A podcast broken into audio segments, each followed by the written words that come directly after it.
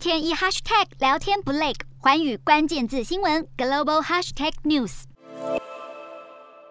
病例数终于压过了上海，北京市虽然还没有封城，但是当局持续封闭地铁站，并要求民众减少流动，让整座城市显得非常安静。中国卫健委二十三日通报，全中国新增一百七十四例本土确诊与六百二十八例无症状感染病例。在本土病例中，北京新增八十三例，上海五十五例，天津三十二例。另外，四川、辽宁、福建也都有人确诊。这是这一波疫情以来，北京确诊病例数首度超越上海。北京疫情升温，确诊数从原本的五十人一路飙升到八十三人。位于北京市核心地带的石景山区也宣布自二十三日到二十八日进行居家办公，除了超市、餐厅与医疗机构之外，其他商家一律暂停营业。这也让北京市共有六个区进入居家办公以及点对点管理的状态，直接影响到一千一百八十多万人的生活，超过全市常住人口的一半。至于上海，近期每日确诊病例数持续下降，当局宣布进入常态化防控转化阶段，慢慢重启数个区域的交通运输与超商等，让民众在经历将近五十天的隔离后，终于能踏出门购物。但目前还是有两百二十八万上海市民处于封控管制状态。相对于分阶段松绑防疫的上海，疫情骤升的天津市，则在二十二日宣布展开全新一轮的全员核酸检测，全体居民必须配合指示前往筛检。而在中国继续追求清零目标的同时，有些城市疫情趋缓，有些则爆出新的传播链，更让全中国的防疫呈现一片混乱。